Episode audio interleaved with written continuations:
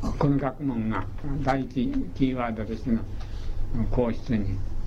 また第二ワードとしてのユダヤのキング・オブ・キングスにどういうように作用を及ぼしていくか。少しずつ分かってまいりますと歴史が世間で言われてるこういう歴史というものが全然見方が違って考えられるようになります。その一例を申し上げます。これは大切なことですのでちょっと申し上げたいと思いま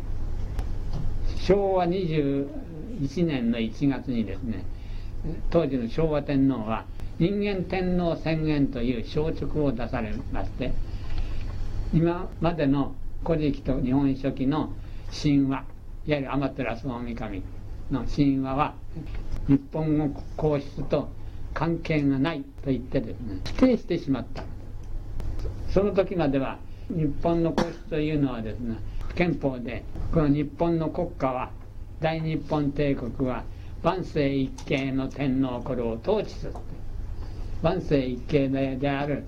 連綿として血筋がつながっている天皇がこれを治むべきもの国なんだと言ってですね天皇という地位の根源基礎を古事記と日本書紀のの神話に土台を置いた天皇であったんですその神話と天皇とは関係がないと。言い切ってしまった。昭和天皇がその時どういうお考えで言い切ったかは分かりません。多分進駐軍に進駐してきて日本国中進駐軍で埋まっちゃしまっちゃったんですから日本の国の独立がなくなっちゃったわけですから今度日本の国の国体と国柄というものをどういうようにしたらいいかを論議する時代に入ってきたわけですからその時に天皇というものがなくしちゃって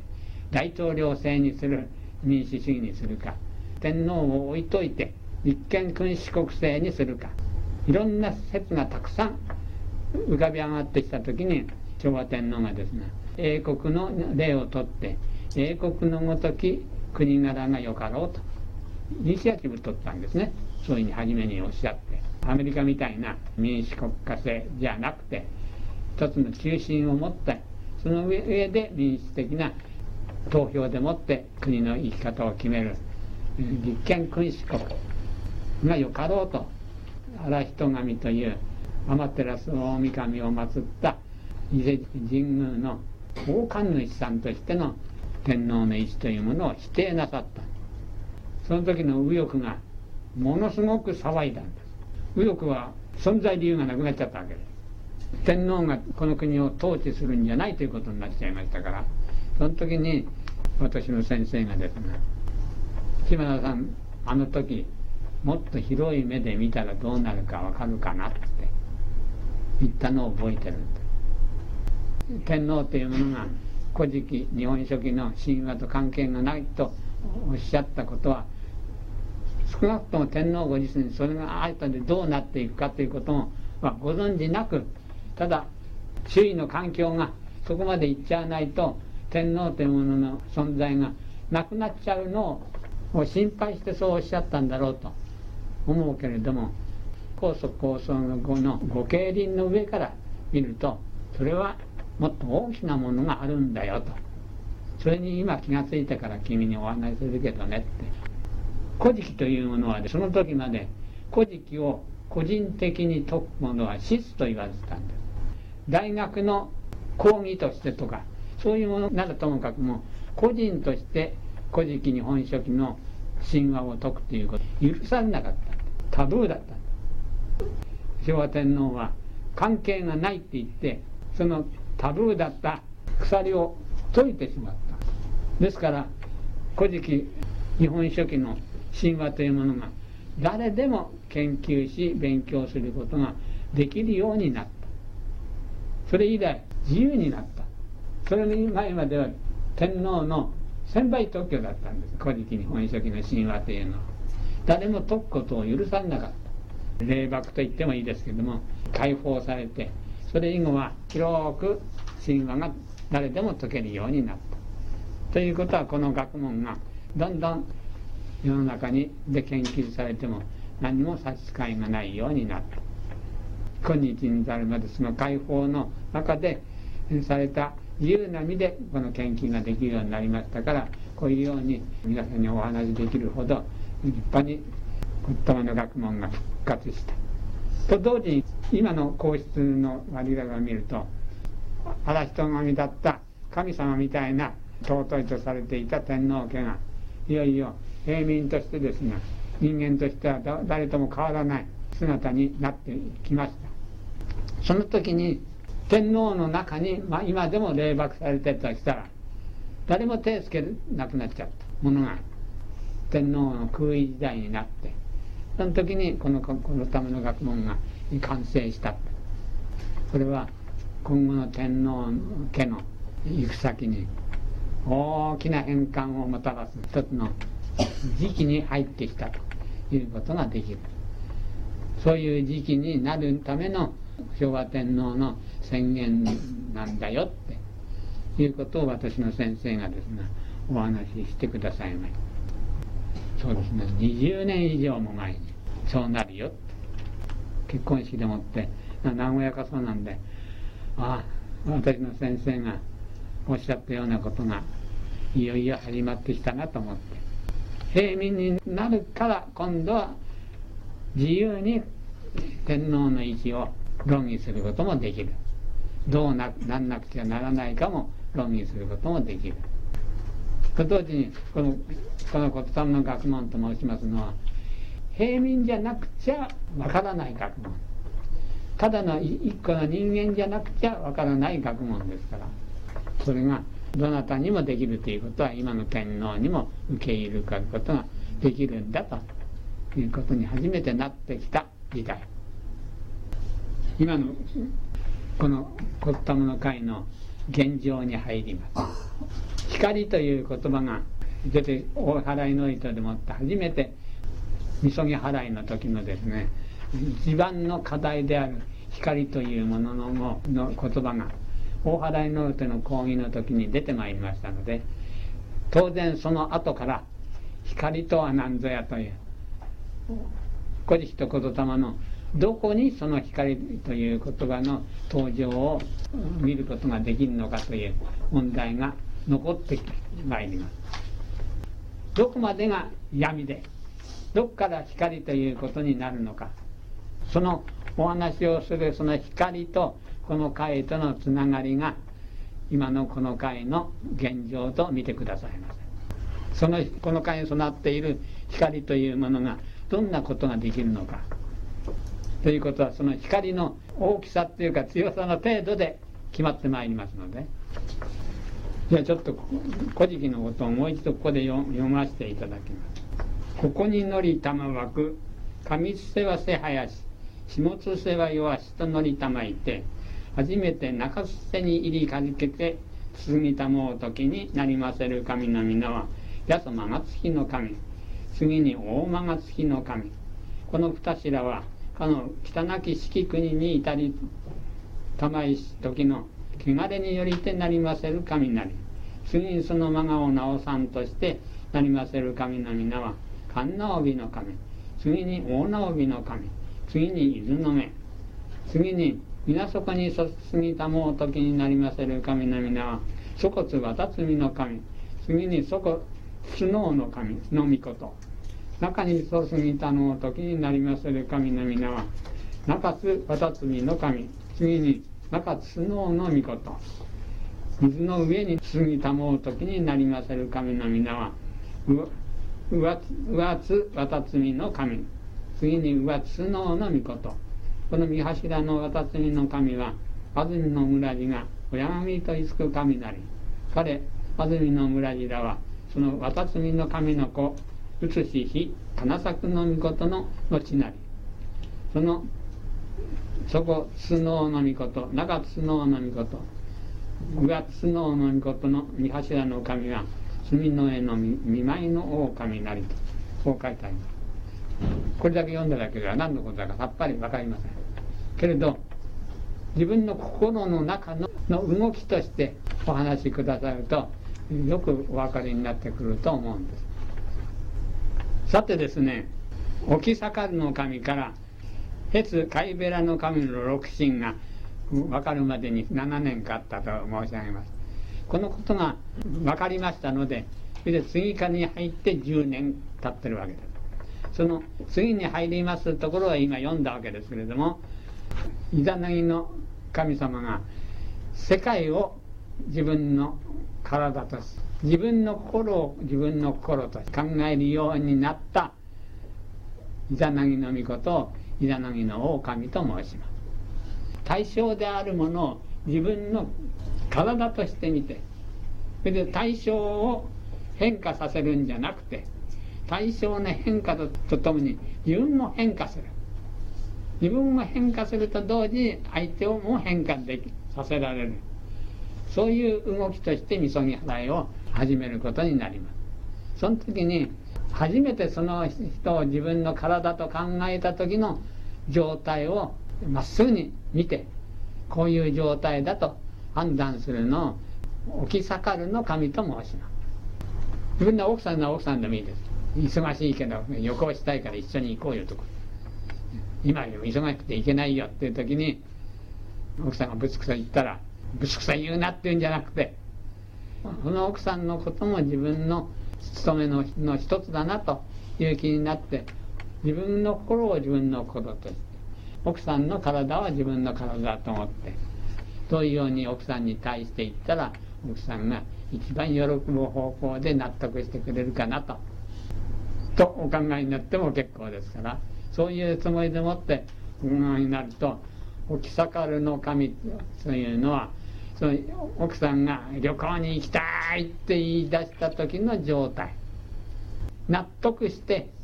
行かなくてもいいけどこの次いい時行きましょうねって奥さんが言う状態になった時これがへさかるのか。結果となった時のことがへさかるのか。そうすると起き盛るの神の状態からへさかるの神の状態に変化するにはどうしたらいいんだ？起き盛るの神をへさかるの神の方に動かせようとする力。これの全部を起きつ渚人の神と言います。渚彦なという字はですね全部という意味です。には技。技を持って助けると書けてありますから今行きたいやって言ってだんだんこねてる人それじゃなくて2人とも都合のいい時に行きましょうねに変えていこうとするにはこのこの今の状態をどういうように変化するこの仕方があるかなというものの全体。これを沖津貝べらの神と言います。時期があったら2人でなるべく早く行きましょうねというとこに持っていく力今度。こっちは引き上げていこうとする。こっちはそこに落ち着かせる力。これを、ね、へつ渚美子の神とは言いますだけどこれとこれは一緒のもんじゃなくちゃなりませんね。言い出したい時はこうだけ落ち着く時はこうだよで2つの言葉が別々だったんでは効果ありません。要するに一つで言うことを聞かせなくちゃなりませんからそれにはこの間を回を減らさなくちゃなりません。それで「おけつかいべらへつかいべら」という、うん力が動くんでで納得させる一つの言葉としてまとめる。ということが方法があるんだなと決まってから今の読んだ幕眼に入るわけです。そうしますとまず考えられるのはですが八十間が月の神。大間が月の神。そうしますと奥さんがだだこねてる。でもこの奥さんと一緒にいるっていうことがありがたいことなんだ。だから怒らないで。なんとか仲良くしようという気持ちになりましょうよ。自分がなろうよと。言って「あ」という精神的な感情的なものでもをまず奥さんを責めるんじゃなくて和やかな気持ちで奥さんの言葉を迎えるようにしようよというのが八十間が次の神。大間が次の神の方はこれは言霊のいいですから。学問上はこうなってんだからこういうようにしようよという理屈のでの説得。両方ともこれではダメだよと。なぜダメかって言えばどっちともですね闇の国で起こることなんだから。夫婦で両方分かれちゃってギャーギャー言うのは。だからその闇が混じってる。闇からこう引き上げようとする。闇のの観念の言葉の中に入ってるうちはこれをスパッとこうすべしという言葉は出てこないんだよと。闇のことから自分自身が抜け出さなくちゃならない。その時に光の言葉じゃなくちゃいけない。八十間が月大間が月というものから抜け出さなくちゃならない。そこを改めなくちゃならないという時に光の言葉というものがそこに問題になってくる。どうかと言いますとね人間そんなこと考えないでバババって言って仲良くなったり喧嘩別れしちゃったりするんですよ。だけどそれを人間の心の一つ一つのプロセスに設定してでそのプロセス一つ一つを説明しようとすると私が今言ったような説明になってくるわけ「古事記」の神様はそういうプロセスを一つも抜かすことなく50のプロセスを踏襲しながら結論に持ってくというこれ以外の方法はないという究極の説明をしてるのが「古事記」日本書紀ですからプロセスを決して飛び越せないで一つ一つを説明するんで聞いてくださる方もそのプロセスというものが自分の心の中でどういうプロセスなのを言ってんのかなどこを言ってんのかなということを確かめられた上でないとなかなかお分かりにならない。よくありましょう。こうしたいというお子さんでも何でもいいです。こうしたいという時にですねそれがもしできない場合もある。すぐ「はいよ」って言ってやってやれない時もある。やってやれない時にですねダメと言っちゃうか。じゃなくてうんこれはいいから今度行こうねというやろうねとか。またそれに今やるとしてもいやこれで今我慢しなさいよと。というような時にどういう心がそこに働くか。表面からさっと全部それを受け止める。うるさいって言わないで全部受け止める。結論としてどういうような時なら買ってやれるかなというこれからできるその自分の心の変化をこうだなと設定する。ここからここに行くには自分がどういう心の根回しをしなくちゃなんないのかなと。感情的にうるさいなと思うことはいけないことなんであって全部子供がそういうふうに言うことはまず感情の上からでは、うん、買ってあげようなという子供に対する愛情を持って答えなくちゃならないはずだ。買ってあげるためには金銭的なものとかいろんな自分の意思上の条件があるはずだから。その条件というものも考えなくちゃいけないはずなんだと同時にこっちの愛情の方ってやる方がやそ間がつき条件や何かを考えてそれで説得する方が大間がつき。感情ではこうだよ。説得する言葉はこうだよって言って分けて説得するわけじゃないです人間は。これを織り交ぜて一つのまとめて感情も整っており説得の理由も整いながら別の子供が受け入れるような言葉にして話さなくてならないこのまとめる言葉というのは感情的に言葉に言うに受け入れる言葉と。それから説得するのにどうしたらいいかという言葉とは全然別の種類のものとして見つけなくちゃならそれじゃないとピシャッと決まらない。両方とも心が残っちゃうかも。残らないようにしゃべるにはどうしたらいいんだということになると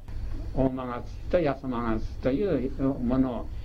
一つにまとめなくちゃなんだ。その一つにまとめてやる言葉の中には全然子供というものを甘やかすんでもないし叱るんでもないし子供の一番望んでるところの純粋さというものを取った上でそれを一つの言葉としては子供に投げかける言葉がなくちゃならない。大直び神直び水の目という。普段でも欲しいという子供の欲しいというものに対しては大縄びを。また何か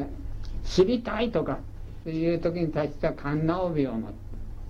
どうしていいか分かんないんだということに対しての答えとしては伊豆の目を持って答えてそれが、確実に成功するもんだという言葉をこちらが備えなくちゃなんですそれは決しても相手を説得し分かんないものを説得しようとかまた困った子供だなと思ったりするようなけなしたりなんかするものとは離れた明るい心でもってやんなくてならない明るさ光を持ったことというのはもう全然相手を疑うこともない説得しようという気があるのでもない。だけど全てのものがうまくいく言葉っていうものがも探し出せるならこれがピシャッと決まっちゃう言葉にならなかった。というのがいわゆる大直び勘直び水の目という言葉ということに気がつくわここに光が出てくる。そういうような立場にどうやったらなれるんだ。やそのがついっていのはですが子供なら子供が嫌だーってじゃだこねてんのしょうがないなって言ってこれをやーやーと言ってなだめるんでもない。なだめるということからなかなかなやあのなだめられないのなだめるという愛の心でもってやんちゃがやむかもしれない。でもやむかもしれないというその言葉と子供さんと親が同じ心になってこういう時に買いましょうねという心になることとはとは違います。いつも八つの主の方の信仰的な立場感情的な立場ではですね常に何かの問題は後に後に残してしまうだけど八そマガではあるけれどこういうそういう行動を繰り返し自分が練習しているとついには自分の視点がずっと上の方に上がってって批判したりけなしたりすることがスーッと消えてしまう。その消えた状態になっていくためにもにも安間大間月というものの練習の彼方にそれがあるんですよと。これ以外にはそこへ行く道はないんですよと。いうことを含んでいるので心の中の問題ですから難しいかもしれませんですけれども解放の4月号にそのからくりを全面的に書いて差し上げるつもりでございますのでそういう気持ちでじゃあこの回はどういう方法で2つのキーワードをまとめようとしているのか。ということをお話を申し大体その3つのキーワードの現状は出揃ったんですがこれの中でもう一つ初めからのキーワードから検討してみます。皇室の現状というのはもっと平民的になってくると思います。だけど皇室自身ということは宮内庁自身にですね今後どうなるかどうしなくちゃいけないかっていう大きな方針なんてものはねどうもないようです。ただ国民と離れないようにするためにいろんな手を打つというのが宮内庁の方針のようです。だからそれはそれで結構なことですから皇室の方から次の文明時代にどうするかというような意識は全く今のところの宮内庁には持っていないみたいです。その証拠には皇室典範を改正するかどうかなんていう問題の時にですねコロコロコロコロ意見が変わって将来を望んでんじゃなくて今一つのことが起こるとコロコロと変わるような考えの仕方ですからこういう人の集まりに将来をどういう心を持っていくべきかなんていうことを言ったってこれは言うだけやぶでございます。これはこれでしょうがないというよりかないわけです。もう一つのキーワードのユダヤのキングオブ・キングズの輩の方はどうなったらいいなってんのか。ということになります。これはさっきも申し上げましたように自分の仕事の少なくとも95%は終わって世界の再統一ということはイラクイラン北朝鮮あたりがまだブスブスブスブスやってて完全にそれがなくなったわけではございません。どういうような計画でいいかということをですね常に考えてやっておりましょうけれどもその計画通りに行くにもまだいくらか時間がかかりそうですただイラクの戦争の時にどの新ユダヤの勢力なんていうものを言った新聞もテレビも、まあ、一つもございませんからこれは知らないから無理もないんですけれども今後の世界統一というようなことすら頭の端にでも考えたマスコミなり有識者と言われる人もないようですなぜかと申しますとね世界の動きというものが人間の個人の常識ではとても捉えることができないほど複雑で多岐でまた大きすぎて頭脳の中に入らないからです。上の方からふっと俯瞰することが見下ろすことができないからです。これががある一定のところまでできるのがキング・オブ・キングですからですからマスコミのわからないのは当たり前のことであってマスコミ自身を、うん、めくらにさせちゃってるのもキング・オブ・キングズのなす技ですからそれを統括してるイニシアチブを取ってるキング・オブ・キングズは会報にも書きましたように自分の3000年の仕事というものがほぼもう完成しているという自負と誇りと。と同時に今後どうなるか。その後にどうなるか。ということに対する不安と。2つ持っていることが明らかに分かります。世界統一というものが完成する見込みがついた時に日本へやってくるという。それがいつであるか。これはこれを言うと予言になるんですけども。これはですね向こうの都合なんです。実のこと言って言霊の及ぶ範囲を超えてるのです。なぜかって言いますと3000年代モーゼとその子孫にですねこの物質科学文明の完成とその富による世界統一という仕事を移植したのですから完成するまでは移植した方が口出すべきものではありませんからこれがいつになるかこれは外的な現象として起こったことからただ推測するだけです。ところと時時というものは外的な推察からでは決して起こってこないのでそれをそうさせているユダヤの頭脳の先見的なところを見通さない限りは決して分かりませんからこれがやればできないことはないでしょうけどもそれは向こうにどうせ任したものですからその任したままにするより他ございません。だけどじゃあそれだけのものかっていうとそうではないのです。ユダヤの経輪計画というもののそのまた基礎としてこの言霊の学問のもう世界古神道で言いますと高祖高僧の御経輪というものがあるわけですからこの高祖高僧の御経輪を本当は握っているはずの日本皇室が全然今のところ動ける状態じゃないのですから私たちが細々とながらこうやって研究してきたそのことから考えるようかございません。と同時にそれはプラカード掲げてデモすることでもなしですが資金を集めて新聞に広告を出すことでもありません。無形のいわゆる心の光さっき申しましたですね自分の言霊の学問の光をお互いの心の中に灯しつけてそれでその光が自由に大きくなっていくこと。ある一定の線を越えたらば必ず世の中が変わらざるを得ないそのギリギリの一点まで自分たちの光を増していくことにあるわけですどれだけあるか。その時にはどういうことになるか。それを見るがどこであるか。ということをヒントをですねお話申し上げます。まず今あの皇室典範でですね天皇院には女性でもなることできるのかとかですね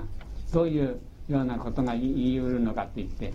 有識者を集めて論議が繰り返されているようですが一般的な答えとその状況っていうものを把握することなしにお弁に過ぎて今は皇室の中で男のお子さんが生まれてないんです。だからその時代が来た時に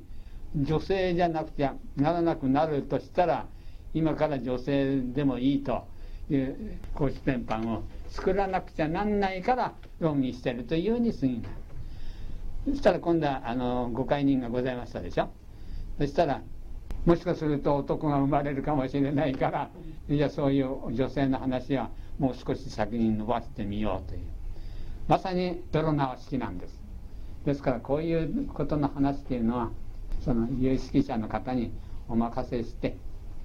私たちはそういうことのほかに今後立つべき天皇というものがどういう天皇であるべきか。日本語というものの語源である言霊の学問というものから見た天皇というものがどういう人であるべきか。ということをよく自分の心の中にでもって理解していただいてそれに対するその基礎となっている言葉の学問の光の言葉というものをよくよく自分の勉強の目標として掲げられて自分のいるところでもって勉強を進めていらっしゃる。これが一番大切なことなんですよね。ギャーギャー言ったって始まる問題ではないんですから。そんなことを言う時代はもうとっくに済みましていやいや全然たる心の実行の段階に入ったわけで。私がこういうことを言いますと皆さんはですがそういう運動の中に引き込んだと思われると侵害なんです。なぜかというと一緒に考えていきましょうと私言ってないのです。お互い様そういうような課題がある時代に正しく生きることに心がけましょうと申し上げてるだけなんだ。決して団結してそういうことに当たりましょうと言ってるのではございません。この学問はですね三人よりば文殊の知恵なんて言ってますけどこの学問は決して寄ったって知恵は出てこない。一人で宇宙なん人の本体は宇宙なんですから一人より二人二人より三人の方が知恵が出るだろうと思ったらとんでもない間違いな宇宙そのものが宇宙を知る勉強なんですから。だからじっとそのままで永遠にそのままで。自分が面白いでしょ？そうすると。この世の中はどうやって移り変わっていくんだろう？あこんなになってきた。あそういえばあの時あんなに言われたけど本当にそうなってきたなって。骨董の学問ってそんな面白いもんだったんだなって。いうことがお分かりくださればよろしいのです。そのやって理解度が進むごとにその人が望もうと望まないとにかかわらず世界は明るくなっていきます。明るくなっていけば闇は消える。闇を向こうの方に押しまっちゃったとかですね。闇は火星に送っちゃおうってんじゃないので心の光が増えれば増していけば強さを増せば闇は消えてしまうので消えるものに対して作用する必要はないので人間が本当のこの3000年は完全にたぶらかされてしまった3000年なんです人間はですね「うおあえい」という崇高なやな5つの性性能を頂いてるのに。この3000年はですね「い」と「え」という2つの一番大切な性能を闇に隠したのであとの残った3つでもって生きてるんです5つの性能なのに3つで生きてるんですからなんか起こらない方が不思議な。起こらなくしようとする。何にもない平和な楽しい世の中にしようとするにはこれをどうにかしようとしたってダメなので影に隠れたこの2つの性能をこの世の中に取り戻せばいいので。そうすれば知らず知らずのうちに広がっていってまず日本のちょっと申しますかね。日本のいわゆる実業家の1人か2人の実業家にが目覚めてくるという神社になると思います。事業をしてる方の中のですね。これが2000年以上昔にですがやっちらおちらとイスラエルの方から、えー、あの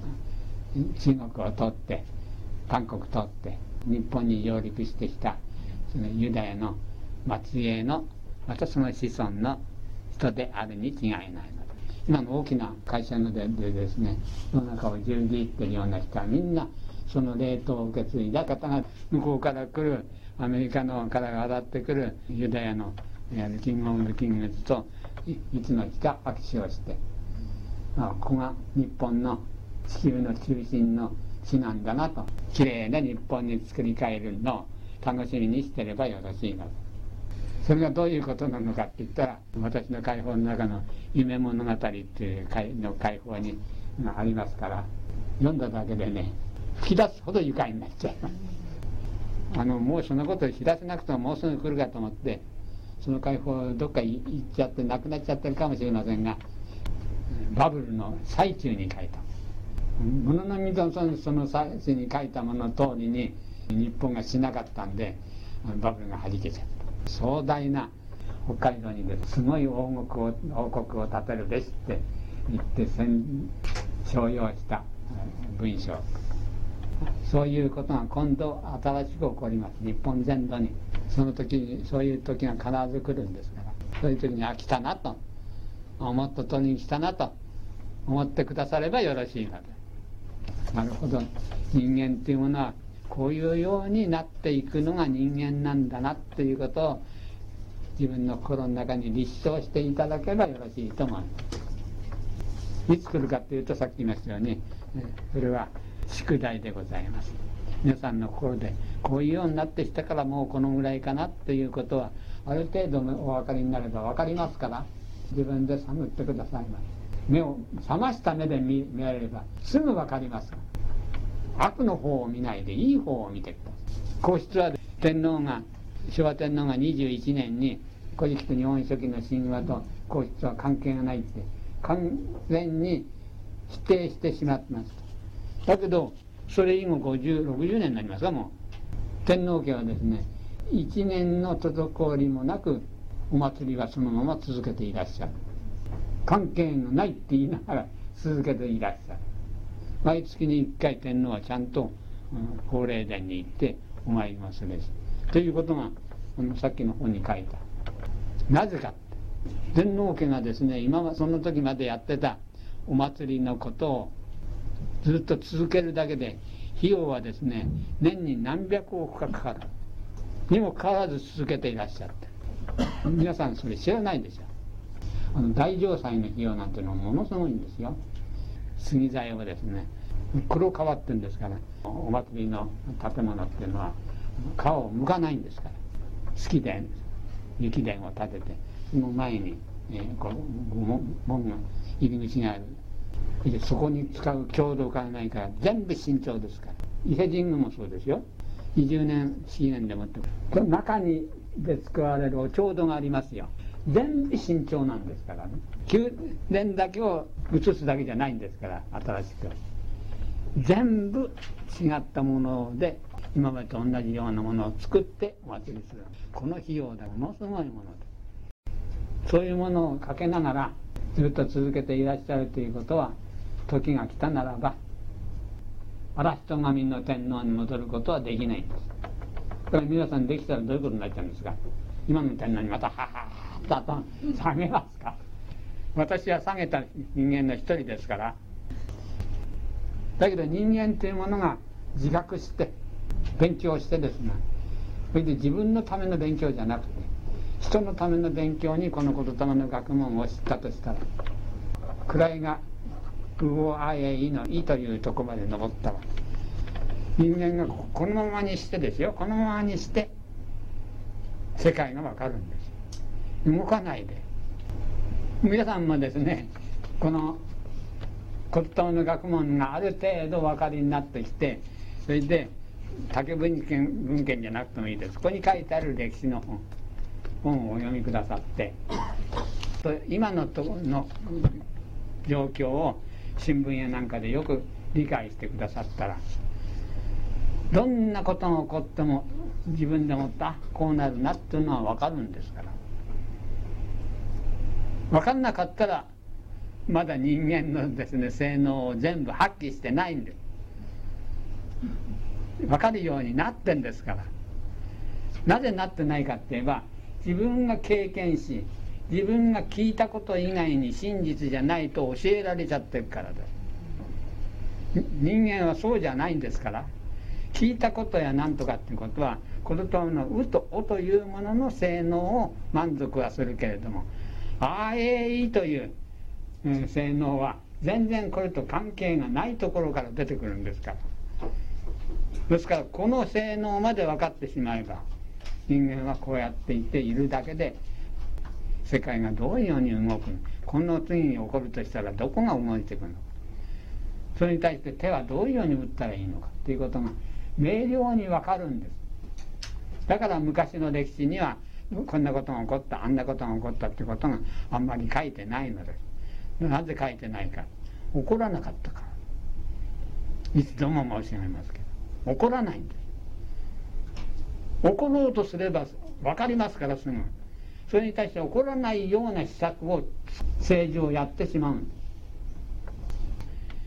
す。常に指揮者はですね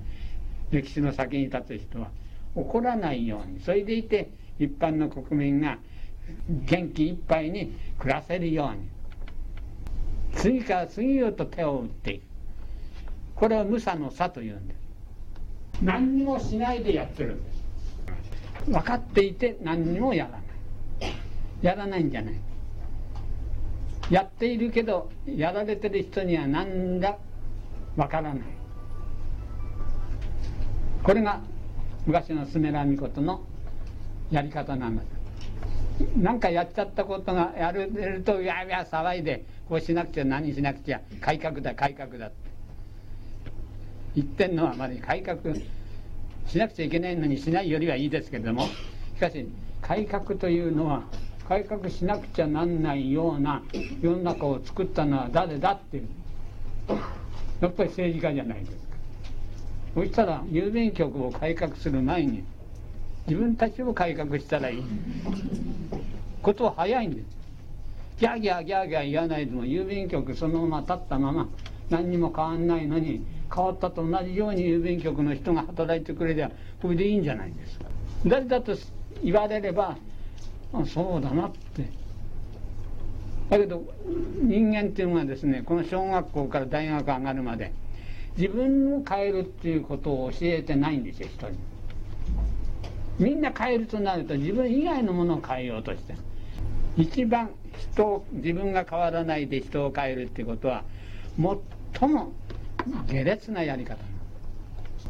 孫子の兵法から言う百戦戦いて勝つ。これ中の中なりって言うんですから。だから百戦戦って、負ける。これ下の下。戦わずして勝たず負けず。これ上の上なり。戦う必要もないから勝つ必要も負ける必要もないわけ。それで変わればいいんです。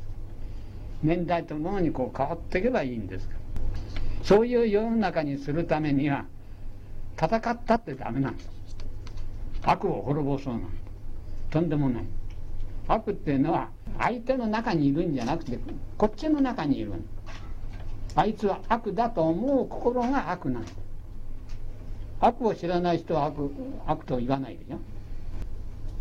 そしたら相手の悪をなくそうとしたら自分の悪をなくせばいいんです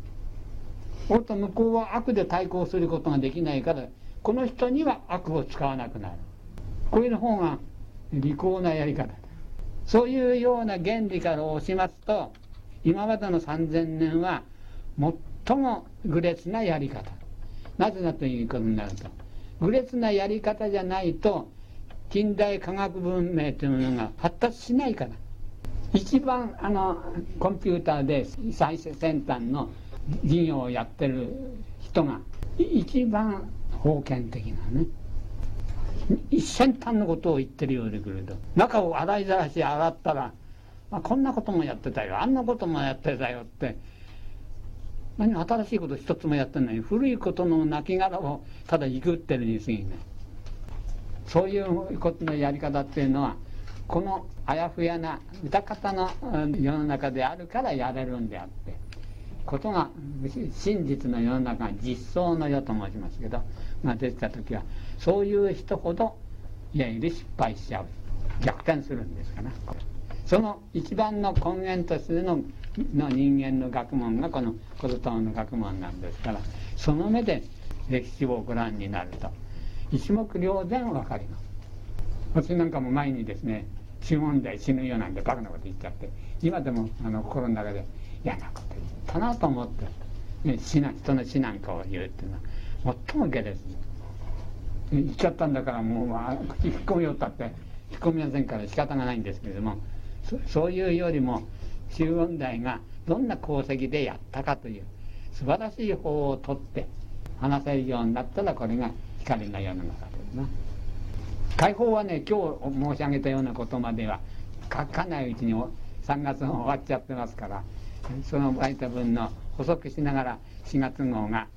また書かせていただきますのでその点ご承知おきくださいませ。